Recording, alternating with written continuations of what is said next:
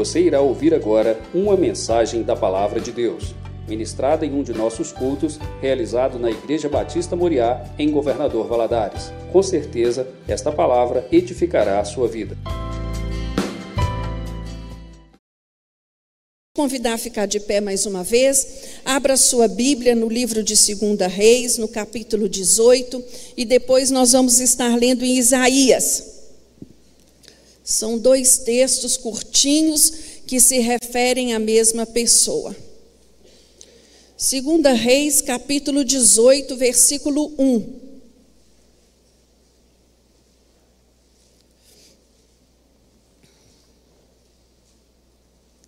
No terceiro ano de Oséias, filho de Elá, rei de Israel, Ezequias, filho de Acás, foi proclamado rei em Judá. Tinha 25 anos de idade quando começou a reinar e governou 29 anos em Jerusalém. Sua mãe chamava-se Abia e era filha de Zacarias. Ezequias agiu de modo aprovado diante do Senhor, tal como havia procedido Davi, seu predecessor. Versículo 5. Ezequias depositou toda a sua confiança no Senhor o Deus de Israel, de modo que não houve ninguém semelhante a ele entre todos os reis de Judá, nem antes nem depois dele. Conservou-se fiel ao Senhor, sem jamais se afastar dele, e observou os mandamentos que o Senhor prescrevera a Moisés. Agora vamos abrir lá em Isaías, no capítulo 36.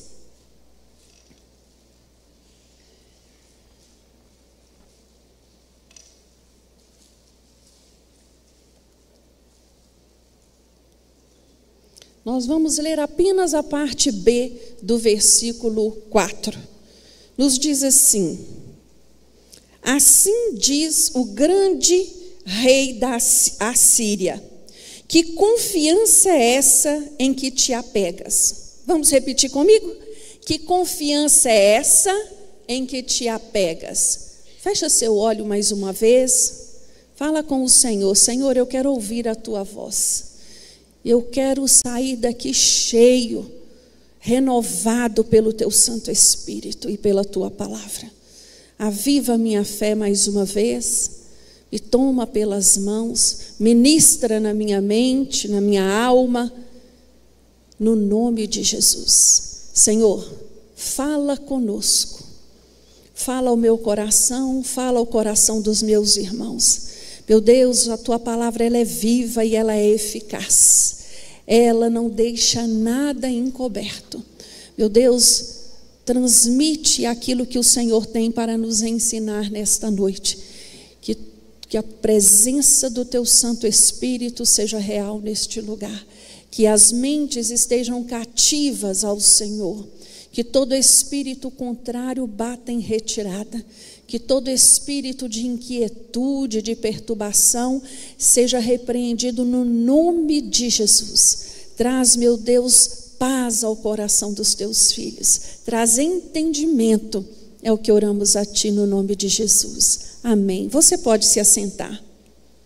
Irmãos, nós sabemos, deixa sua Bíblia aberta em Isaías porque o capítulo 36, o capítulo 37 e 38 relatam a história pela qual nós vamos estar meditando nela nesta noite.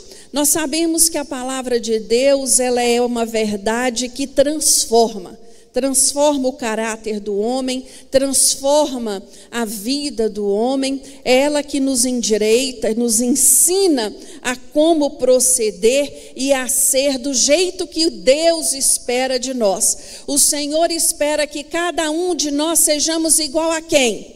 A Jesus.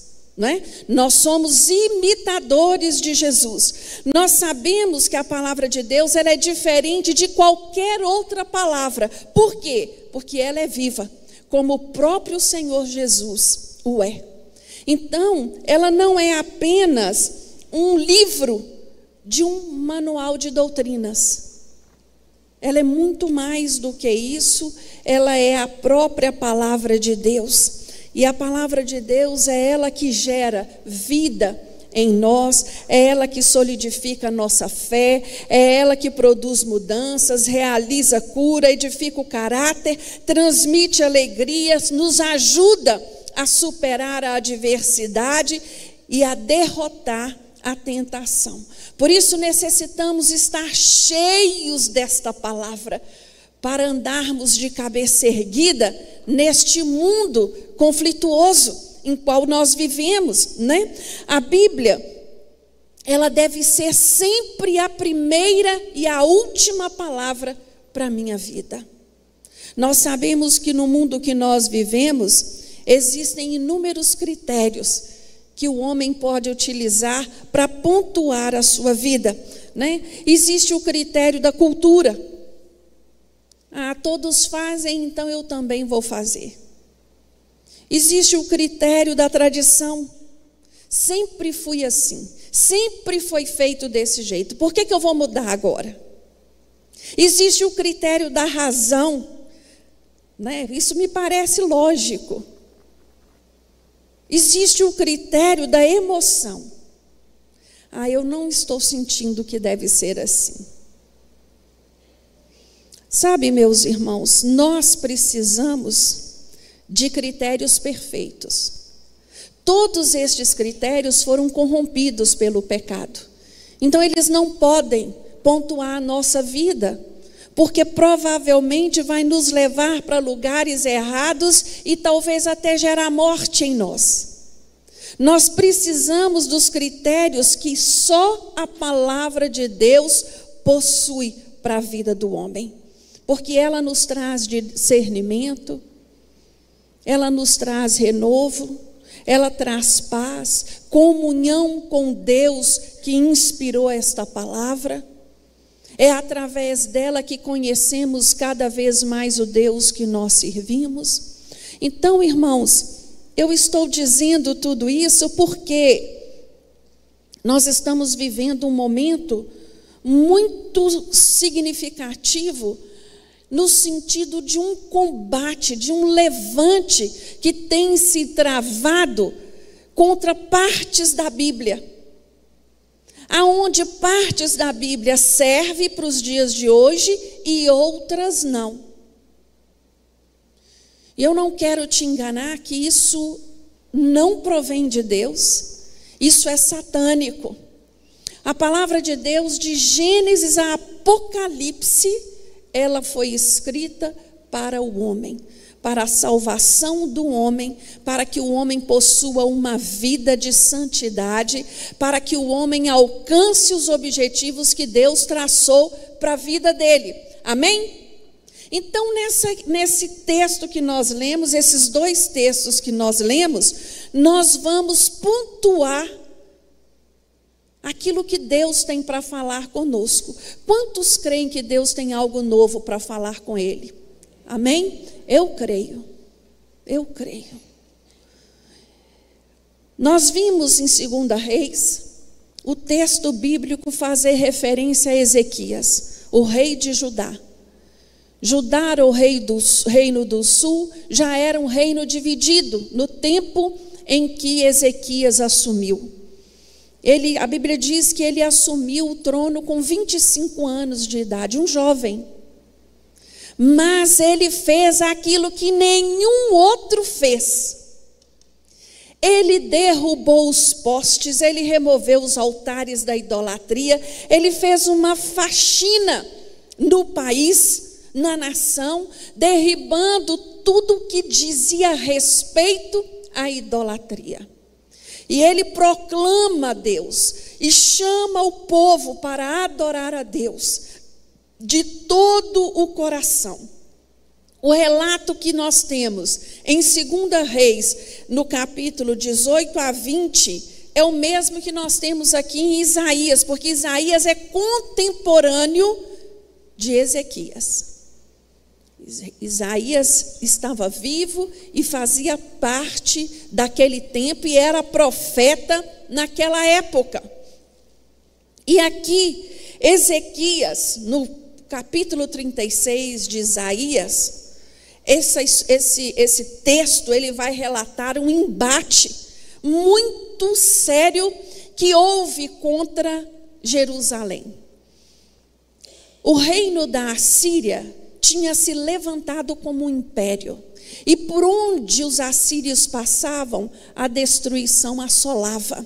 O, rei, o reino da Assíria já havia levado em cativeiro, aqui neste momento, o reino do norte, Israel, aproximadamente uns 10 anos antes, em 722 antes de Cristo havia dominado o reino do norte. O reino do norte, todos os reis que passaram ali foram ímpios, por isso Deus permitiu que acontecesse o que aconteceu. Já o reino do sul, em Judá, alternava. Havia momentos de reis é, é, é, é promíscuos, reis idólatras, e havia momento de reis comprometidos com Deus. E aqui neste momento era Ezequias quem reinava, um homem comprometido com Deus. E aqui, no capítulo 36, chega a notícia para Ezequias: olha, o exército, o exército assírio entrou em Judá. Ele está cerca de Jerusalém. E ele mandou um mensageiro.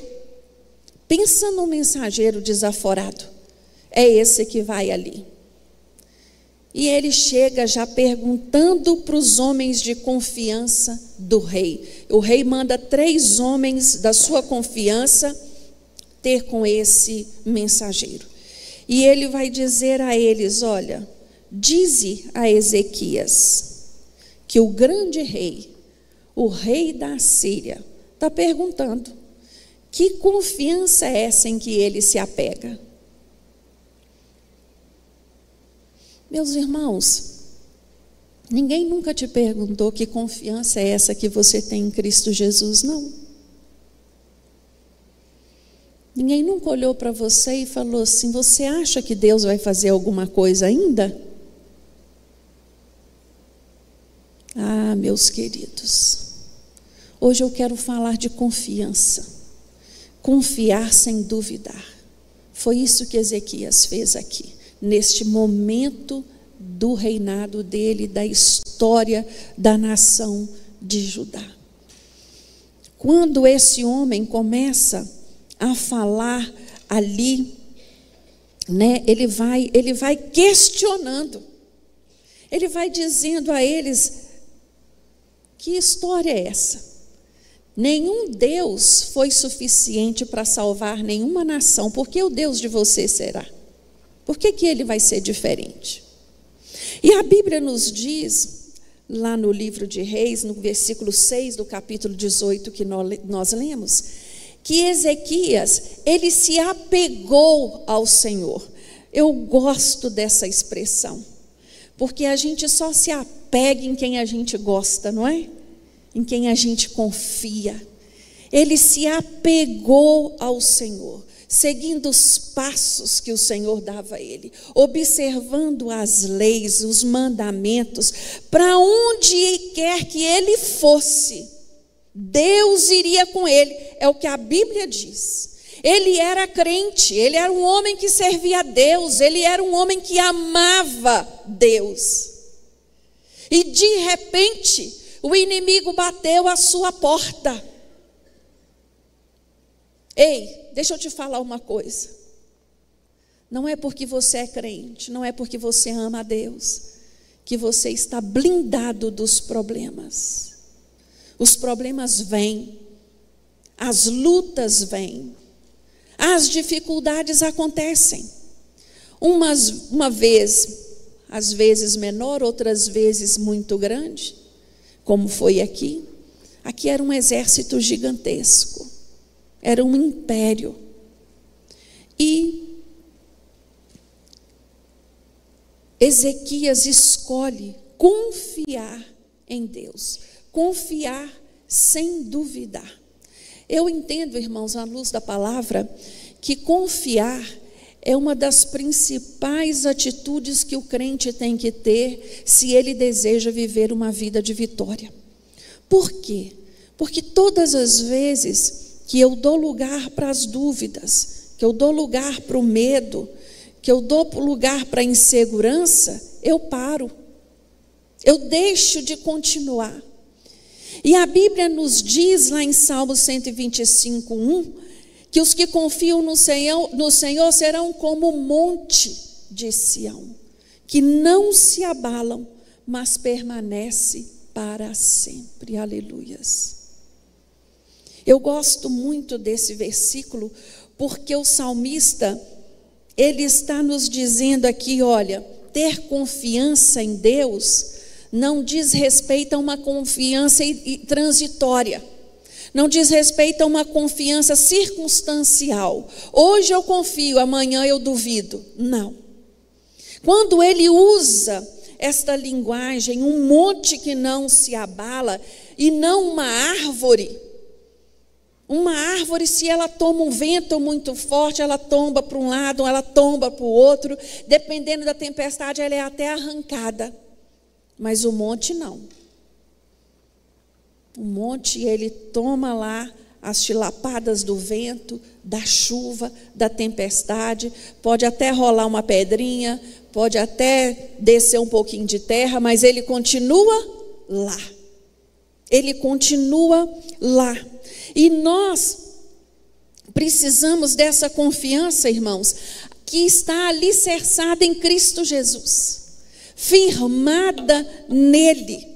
Hoje nós temos visto muito uma pseudo confiança que ela é muito circunstancial. Depende. Se tudo vai bem, eu confio, né? Se não, eu não sei, eu tenho as minhas dúvidas. Será que é possível? Será que pode? Será que não? A Bíblia deixa muito claro a mim e a você que tipo de confiança Deus espera de nós. Ele deseja que nós tenhamos uma confiança de sermos capazes de sair do meio da nossa parentela, de ir para um lugar que nós não conhecemos ainda, que ainda vamos ficar sabendo. Ele espera que eu e você tenhamos uma confiança no Senhor para fazer a sua vontade mesmo que seja contrária à minha vontade. Confiar no Senhor sem duvidar é largar a capa que autoriza a pedir esmola pelo caminho e passar a andar com o caminho que é Jesus.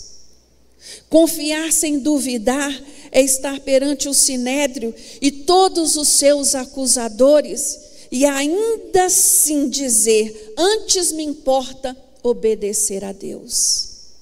Isso que é confiar, irmãos. E é esse tipo de confiança que nós vamos estudar, vamos meditar no dia de hoje. Na vida acontecem muitas coisas para desestabilizar o crente. Todos os dias mas quando nossa confiança está no Senhor, nós nos sentimos alicerçados. Todo o resto pode desmoronar, mas a nossa fé continua firmada no Senhor, porque Ele é a nossa rocha, Ele é o nosso socorro, Ele é a nossa fortaleza. Amém? Quem de nós não passa por lutas, não passa por dificuldades? Todos. Mas quando nossa fé está firmada no Senhor, nós enfrentamos as perdas, nós enfrentamos as dificuldades com um outro olhar, de uma outra forma. Choramos, choramos, mas a alegria vem no amanhecer? Vem. Pois é a palavra do Senhor que nos promete assim. E aqui no capítulo 36 de Isaías, esse rei cerca este povo, cerca a cidade de Jerusalém. E ali ele traz, né? Uma notícia ruim. Eles não tinham condição bélica de enfrentar o império assírio. Quando os mensageiros, os homens de confiança de Ezequias vão até ele e diz a ele o que está acontecendo, qual foi a mensagem que ele, que, que esse porta-voz de Senaqueribe, o rei da Assíria, mandou, a Bíblia diz que Ezequias rasgou as suas vestes, se vestiu de saco e de cinza, chamou todos os, os seus companheiros, né, seus conselheiros, todos fizeram a mesma coisa. Foi para o templo orar e mandou chamar quem? O profeta.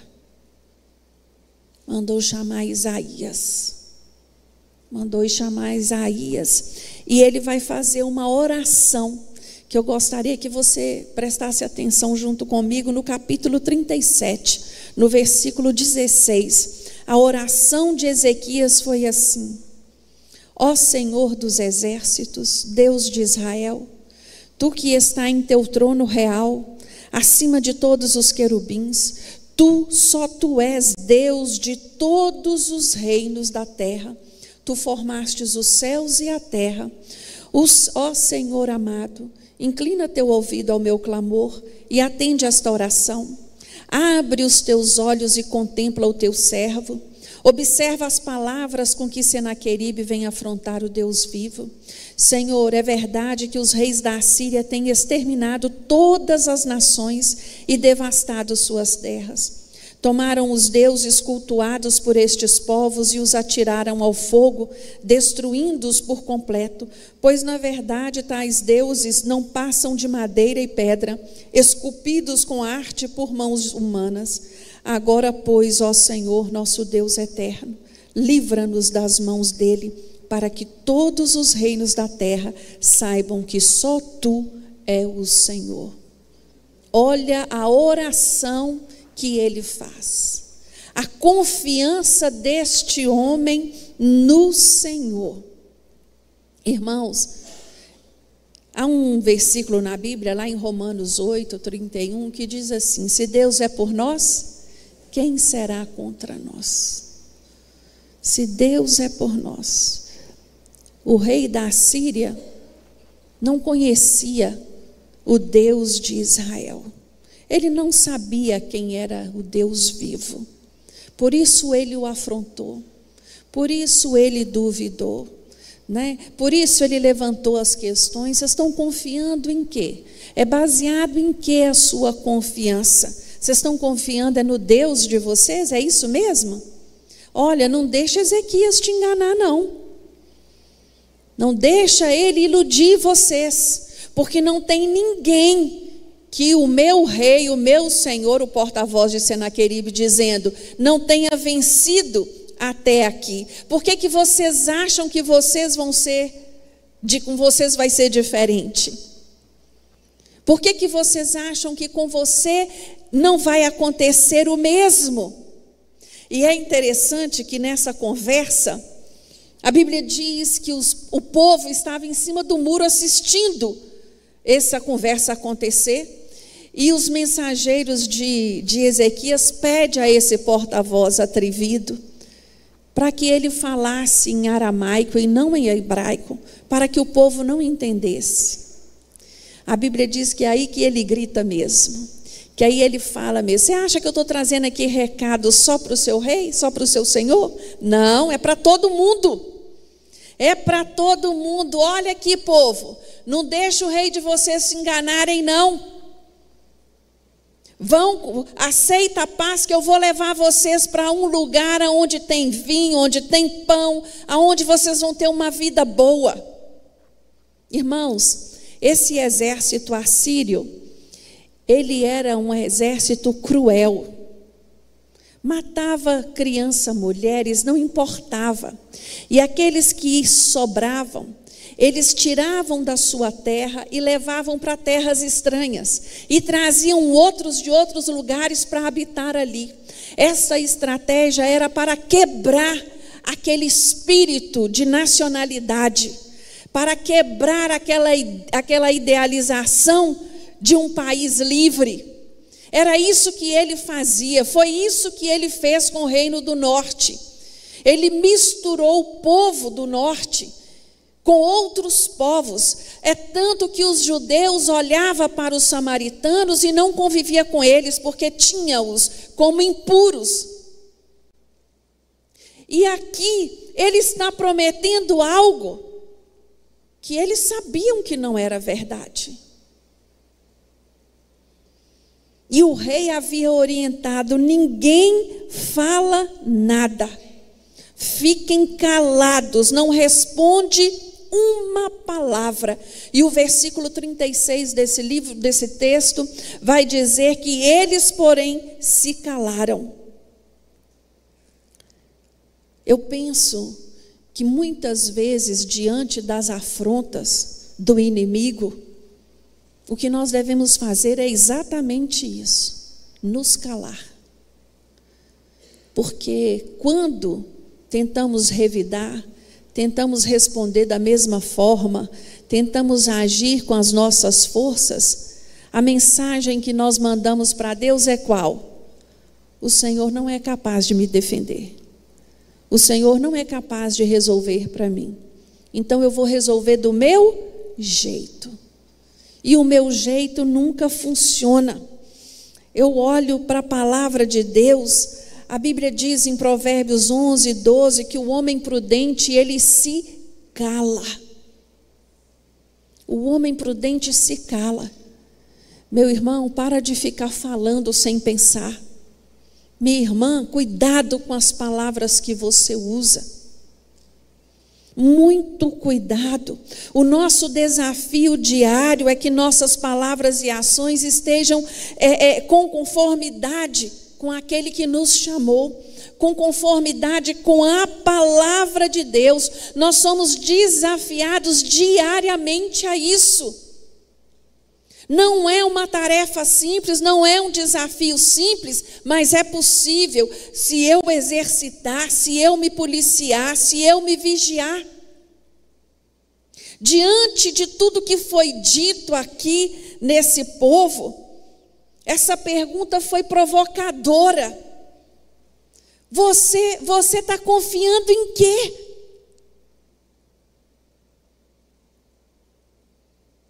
Temos que ter este cuidado.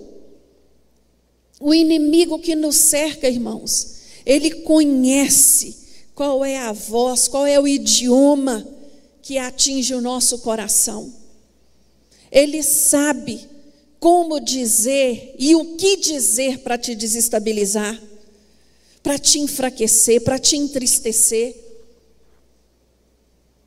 Não deixe isso acontecer com você. Muitas vezes ele pode até oferecer uma falsa paz. Até pensar, você pode até pensar, não, por esse caminho eu vou ficar livre desse problema. Muitos que estavam naquele muro escutando essa conversa, vocês acham que não pensou na possibilidade? Mas eles escolheram obedecer. Obedecer Ezequias. Sabe por quê? porque Ezequias era homem que tinha testemunho com Deus. Ele tinha vida com Deus. Ele não pregava uma coisa e vivia outra. Ezequias era um homem, um exército de um homem só.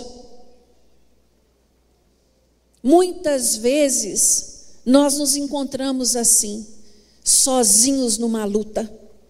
Às vezes dentro da nossa família, às vezes no ambiente de trabalho. Mas o nosso papel é qual? Perseverar, continuar orando. Quantas mulheres têm criado seus filhos dentro da igreja sem a ajuda do marido, porque o marido ainda não converteu? É um exército de uma pessoa só. Quantos homens têm vindo para a igreja sozinhos, porque a sua esposa também ainda não se converteu. Exército de um homem só. E filhos? Quantos filhos vieram para a igreja sozinhos? A convite de um colega de escola. E os pais ainda não converteram exército de um homem só. O que eu quero te dizer nesta noite é: independente se você luta sozinho ou se você tem ajuda, continue perseverando, porque a vitória é sua no nome de Jesus. É Ele que nos garante a vitória, não é o homem, não é ninguém, é o Senhor que garante a vitória. A oferta de Senaqueribe ao povo era tentadora. Esse porta-voz ele foi tão atrevido que ele falou assim: faz uma aposta comigo. Eu te dou dois mil cavalos se você tiver dois mil cavaleiros para subir nesse cavalo, nesses cavalos. Para você ter noção de que a, a infantaria de Judá, de Jerusalém, não era tão grande assim. Mas Deus, na sua infinita sabedoria, envia a resposta, envia socorro a todo aquele que clama. Não é isso que a Bíblia nos diz? Que Deus, Ele ouve um coração quebrantado, um coração contrito, e Ele usa Isaías para enviar resposta.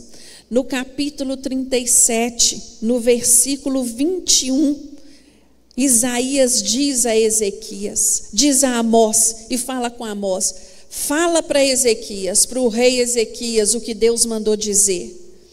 Assim diz o Senhor, o Deus de Israel, a quem oraste por causa das ameaças de Senaqueribe, rei da Assíria. Esta é a palavra que o Senhor determinou contra ele. A filha, a virgem de Tision, Sião, te despreza e se ri de ti. A filha de Jerusalém meneia a cabeça por detrás de ti, de quem zombaste, a quem afrontaste e contra quem blasfemaste, contra quem levantaste a voz e ergueste os teus olhos arrogantes. Ora, contra o Santíssimo de Israel. Afrontaste o Eterno por meio de teus mensageiros ao proclamarem: com inúmeros carros de guerra subi os mais elevados e inóspitos cumes do Líbano. Derrubei os seus cedros mais nobres e robustos, os seus mais altos servo. Ezequias tomou posse dessa resposta. Ele entendeu. E a Bíblia vai nos dizer que Senaqueribe recebe uma notícia de que um determinado reino estava lutando contra o dele. E ele vai para lá, ele bate em retirada, mas olha como ele é atrevido, ele ainda manda uma mensagem para Ezequias: Olha, não pense você que você está livre de mim, não. Eu vou, mas eu volto. E Deus manda dizer a Ezequias de novo: Não preocupa, não preocupa, porque ele vai morrer por fio de espada. Senaqueribe chega na sua cidade, em Nínive. E lá, quando ele entra no templo do seu Deus, lá que ele cultuava, seus dois filhos entram no templo e o matam à espada. A Assíria nunca invadiu Judá. Judá vai ser invadida depois de alguns anos pelo Império Babilônico, mas não pelos assírios. Irmãos, o que, que eu quero te dizer com isso? O inimigo, ele muitas vezes levanta cerco, ele muitas vezes nos rodeia, ele muitas vezes envia notícias que nos desestabilizam, ele muitas vezes tenta tirar de nós a confiança que nós temos no nosso Senhor. Mas hoje, eu queria te dizer, mesmo que você se sinta como Ezequias, lutando sozinho, acreditando que a sua luta é impossível de vencer, saiba que você tem um Deus que vive, um Deus que ouve oração, um Deus que envia socorro, um Deus que envia resposta. Basta uma palavra dele para termos a nossa situação transformada. É uma palavra só. O que depende de mim fazer, eu vou fazer. Ezequias fez o que? Foi para o templo orar. Ele não foi para a rua, ele não foi se lamentar com ninguém, ele foi para o templo orar e disse: chama o profeta, traz ele para orar conosco, traz ele para consultar a Deus. Naquele tempo era assim que funcionava. Hoje você não precisa de profeta para isso. Você pode dobrar o seu joelho no seu quarto, você pode clamar a Deus, você pode buscar ao Senhor, você pode vir à igreja. E aqui também você pode clamar ao Senhor pelo seu milagre. Meu irmão, você que está nos ouvindo agora, não cruze os braços diante das dificuldades. Não sei se você sabe disso, mas nós estamos vivendo uma pandemia de gente adoecido na alma, de gente frustrado com a vida, de gente decepcionado com a vida. Sabe o que é isso, irmãos? Falta de Jesus. Falta de dar lugar Jesus para fazer morada na vida dele. E eu não estou falando aqui de conhecimento de letra, eu estou falando de experiência com o Senhor. É tempo, meus irmãos, de buscarmos experiência com Deus. Vir à igreja para bater cartão não resolve a sua vida espiritual. É preciso ter compromisso com Ele. É isso que Ele quer de mim e de você. É tempo de você dizer a você mesmo: Eu confio no Senhor.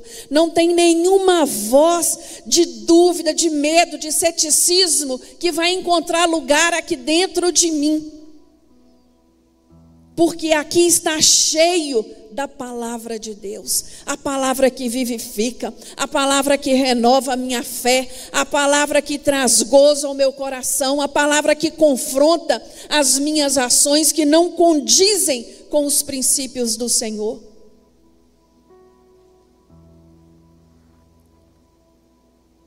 Todos os dias estamos cercados de más notícias, mas hoje eu tenho uma ótima notícia para te dizer o seu redentor vive.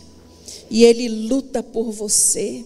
É Ele que peleja as suas causas, é Ele que luta as suas batalhas, é Ele que vai à sua frente, é Ele que aplana o seu caminho, é Ele que abre porta para você, é Ele que faz caminho no deserto, é Ele que abre mar, meus irmãos.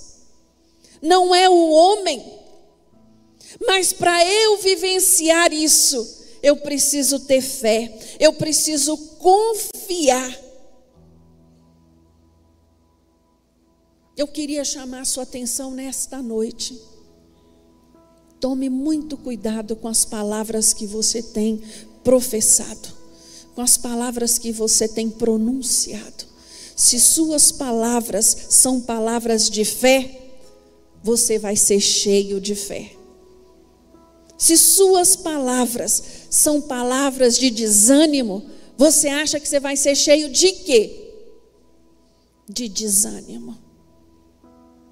E nós temos que tomar muito cuidado, porque as palavras que nós falamos não gera dúvida só em nós, mas gera em quem está a nosso redor. Ela gera semente em quem está à nossa volta. Eu sou responsável por toda palavra que eu profiro. Meu irmão, a palavra de Deus nos diz que a boca fala daquilo que o coração está cheio. Fico vendo aí tanto crente discutindo política, discutindo isso, discutindo aquilo, que foi, que foi, é, é, é, esqueci até o nome agora. Mas, a troco do quê? Vai falar de Jesus, vai pregar o Evangelho, vai dar testemunho de Cristo na sua vida, vai testemunhar daquilo que Ele tem feito na sua família. Não estou dizendo que você tem que ser alienado, não, meu irmão, mas para de perder tempo com bobagem. Vai falar de Deus.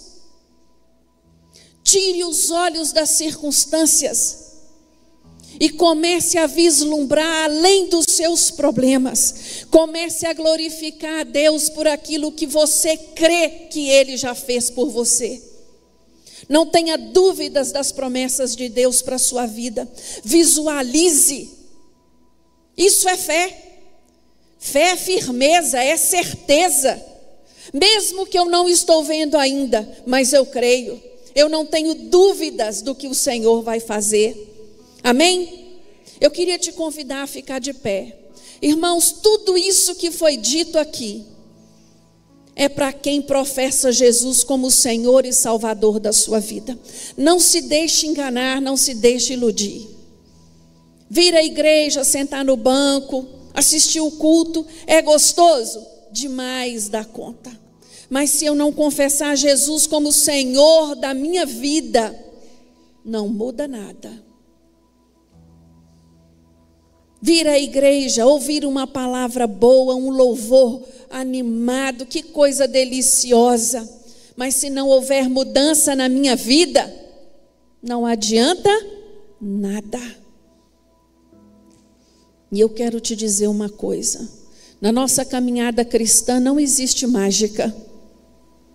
Deus não bate uma varinha de condão na sua cabeça e diz assim: pronto, agora você está liberto de tudo. Não. É você. É o Espírito Santo te capacitando e você se decidindo. É o Espírito Santo te confortando, te fortalecendo e você se posicionando. A Bíblia diz que sou eu que resisto. Amém? Então, meu irmão, minha irmã, se você tem vindo já um tempo na igreja, e ainda não se decidiu pelo Senhor, hoje é dia. Hoje é dia de decisão. A palavra tem sido pregada. O Senhor tem anunciado a sua volta. Você não sabe quanto tempo você vai ter. E eu quero te dizer nessa noite: Deus não tem compromisso com aquele que não tem compromisso com Ele. É duro? É. Mas eu falo isso porque eu te amo. Queria te convidar a fechar os seus olhos agora e colocar a mão no seu coração. Fala com Deus. Senhor, escreve o meu nome no livro da vida, se você ainda não teve oportunidade de fazer essa oração. Senhor, perdoa os meus pecados. Senhor, me transforma numa criatura nova. Senhor, me ajuda. Me dá entendimento para assumir o compromisso que a tua palavra espera de mim. Vai falando com Deus quais são as suas limitações na sua caminhada de fé. Meu irmão, não perca essa oportunidade, não se preocupe com quem está à sua direita, nem com quem está à sua esquerda. Talvez você já foi muito íntimo de Deus, mas deixou as circunstâncias te levar a outros caminhos. Hoje é hora de retornar à casa do Pai, hoje é dia. Como o filho pródigo caiu em si, caia em si hoje.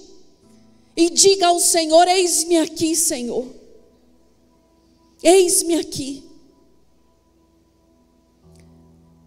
Senhor nosso Deus, estamos aqui, meu Deus, reunidos na tua presença. A tua palavra nos diz: aonde há dois ou três reunidos, ali o Senhor está. E nós não temos dúvidas, meu Deus, de que o Senhor se faz presente. Senhor, hoje é dia de conserto. Hoje é dia de declarar que confiamos em Ti sem duvidar.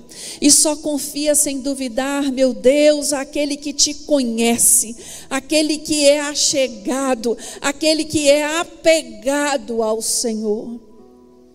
Meu Deus, ajuda os teus filhos. Ajuda, Senhor, aqueles que ainda não tiveram essa convicção, não tiveram essa certeza. Ajuda aqueles que têm caminhado, Senhor, cambaleando. Fortalece os joelhos, os tornozelos. Firma os passos no caminho que é Jesus. Meu Deus, estamos vivendo tempos difíceis. O Senhor, melhor do que ninguém sabe, porque o Senhor já nos alertou sobre isso.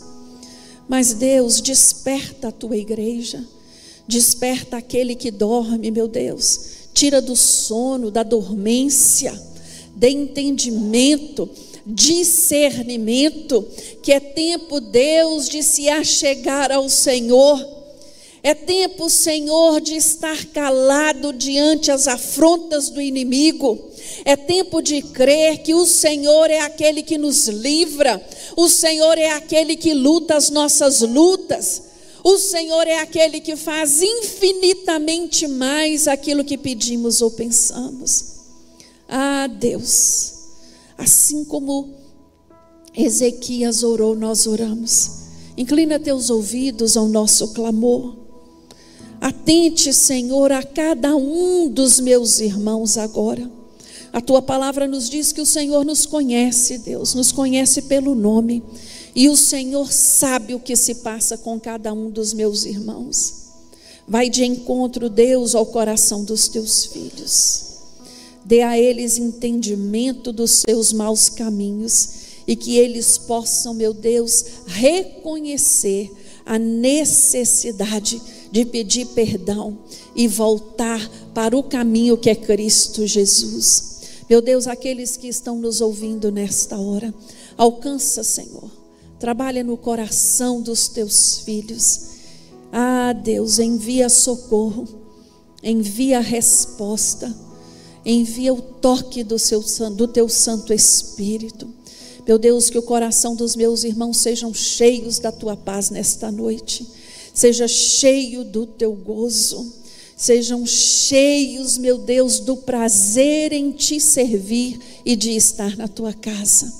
É o que oramos a Ti, Deus, com o nosso coração grato, grato pela Tua palavra, a Tua palavra que é viva, a Tua palavra que é eficaz, a Tua palavra que nos confronta. Somos gratos, meu Deus, por aquilo que o Senhor tem feito no meio da Tua igreja. Somos gratos, Senhor, pela vida de cada um dos teus filhos que aqui têm congregado. Continue, Senhor, sustentando-os. É o que oramos a Ti no nome de Jesus. Nos dê uma semana abençoada. Vai adiante de nós. Ah, Deus, guarda, Senhor, aqueles que vão estar saindo de férias. Esse mês é um mês de férias. Vamos ter muitas pessoas indo e vindo. Que o Senhor possa guardar guardar os irmãos da nossa igreja, guardar os nossos familiares, guardar a nossa vida. Ser conosco, Deus, é o que oramos a Ti no nome de Jesus. Que o amor de Deus, que a doce graça de Jesus e a comunhão do Espírito Santo seja sobre a vida dos meus irmãos, hoje e para sempre. Amém.